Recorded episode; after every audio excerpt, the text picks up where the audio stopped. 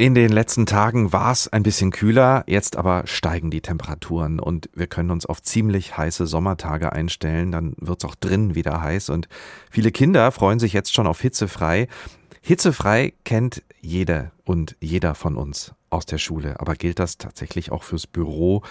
Welche Rechte haben Beschäftigte eigentlich im Sommer? Das haben wir uns heute gefragt und haben uns Christoph Thies zu Hilfe geholt, Fachanwalt für Arbeitsrecht aus Hamburg. Ich habe ihn gefragt, ob es denn sowas wie hitzefrei fürs Büro gibt oder für die Produktionshalle. Nein, gesetzliches Recht auf hitzefrei gibt es tatsächlich nicht. Aber es gibt die gesetzliche Verpflichtung des Arbeitgebers zum Schutz der Beschäftigten vor gesundheitlichen Belastungen, beispielsweise im Arbeitsschutzgesetz und in der Arbeitsstättenverordnung.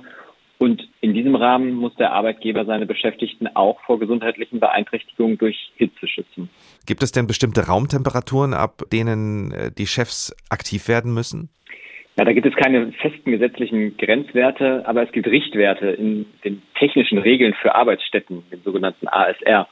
Und da sind drei Temperaturstufen vorgesehen, die Handlungsbedarf auslösen. Das ist beim Überschreiten einer Raumtemperatur von 26 Grad Celsius, von 30 und dann bei 35 Grad. Da ist es dann schon ziemlich heiß bei 35 Grad. Was muss denn der Chef tun, um es seinen Beschäftigten bei der Hitze so angenehm wie möglich zu machen? Nun, die erwähnten Regeln enthalten da nur Vorschläge. Letztlich ist es Aufgabe des Arbeitgebers, für jeden Arbeitsplatz äh, individuell hier sinnvolle und effektive Maßnahmen zu treffen.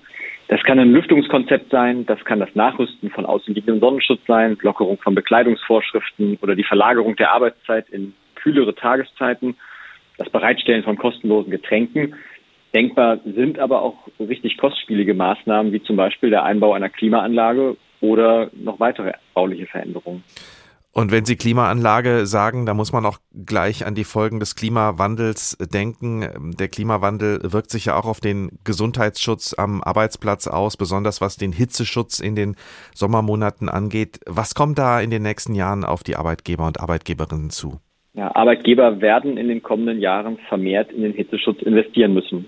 Jedenfalls in den Sommermonaten werden Sonnenrollos und ein bisschen Lüften nicht mehr ausreichen, sodass also in Klimatisierung oder andere bauliche Maßnahmen investiert werden muss. Und zunehmend entdecken auch Betriebsräte dieses Thema und verlangen von Arbeitgebern den Abschluss von sehr umfassenden Betriebsvereinbarungen zu dem Thema. Und da wird dann auch mal gefordert, dass der Betrieb ab einer bestimmten Temperatur eingeschränkt oder auch ganz eingestellt wird.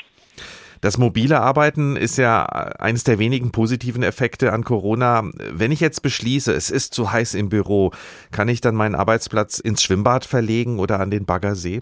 Je nachdem, was vereinbart worden ist. Also ob und wann und in welchem Umfang Arbeitnehmerinnen und Arbeitnehmer mobil arbeiten dürfen, ist ja Gegenstand einer Vereinbarung, die Arbeitgeber mit ihren Beschäftigten schließen sollten, wenn mobiles Arbeiten grundsätzlich zugelassen werden soll.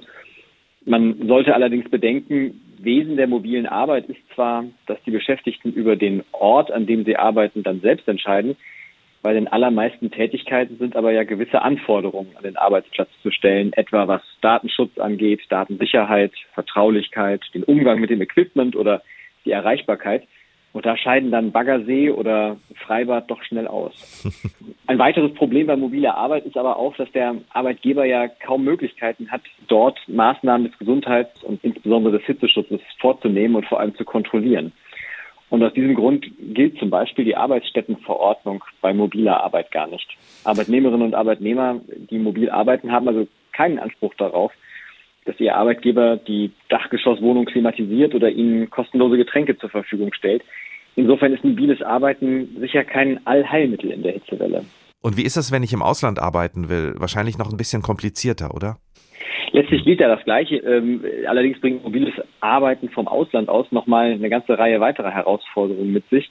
Zum Beispiel muss man bedenken, dass hinsichtlich des Arbeitsschutzes auch die Regeln am Aufenthaltsort gelten. Das heißt, wer von Mallorca aus arbeitet, muss die spanischen Arbeitsschutzregeln erstmal kennen und dann auch einhalten.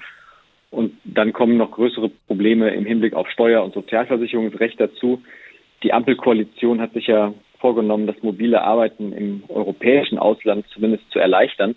Aber aktuell muss man sagen, ohne Vorbereitung ist das kaum möglich. Also spontan nach dem Urlaub einfach am Urlaubsort zu bleiben und von da aus dann zu arbeiten, das ist im Moment nicht wirklich empfehlenswert.